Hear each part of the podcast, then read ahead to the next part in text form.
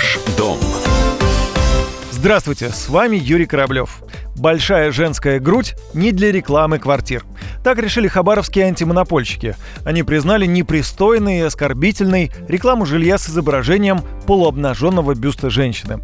На улице Тихоокеанской в Хабаровске был размещен баннер. Слоган «Большие квартиры, а не цены» застройщик проиллюстрировал снимком полуобнаженной груди.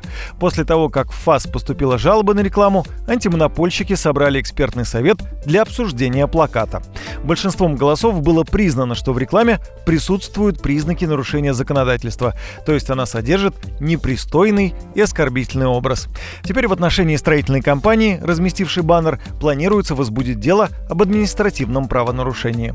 Женская грудь с сексуальным подтекстом, размещенная на билборде, это непрофессионально, да к тому же абсолютно неэффективно, говорит гендиректор коммуникационного холдинга «Руком» Владимир Левочкин мало соотносится с самим продуктом, который рекламируется. Естественно, в принятии решения о покупке принимают не только мужчины, но и женщины. Да, и ограничиваясь полуобнаженной грудью, они сразу занижают аудиторию целевую. Это непрофессионально. Все давно знают, что ну, сексуальные образы или образы с сексуальным подтекстом, они просто привлекают внимание, но никак не раскрывают ценность продукта ну и не выстраивают позиционирование бренда, ну, позиционирование продукта среди своей линейки, с которыми продукт конкурирует. Поэтому это все для того, чтобы ну, похайпить, сделать для себя некий пиар.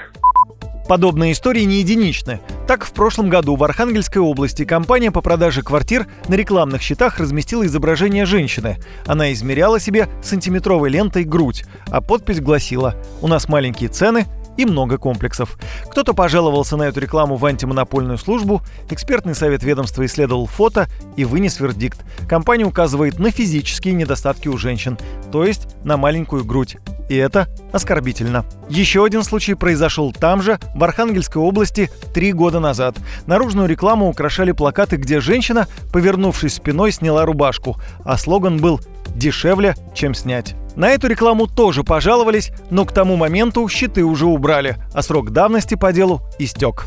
На этом у меня все. С вами был Юрий Кораблев. До встречи в эфире.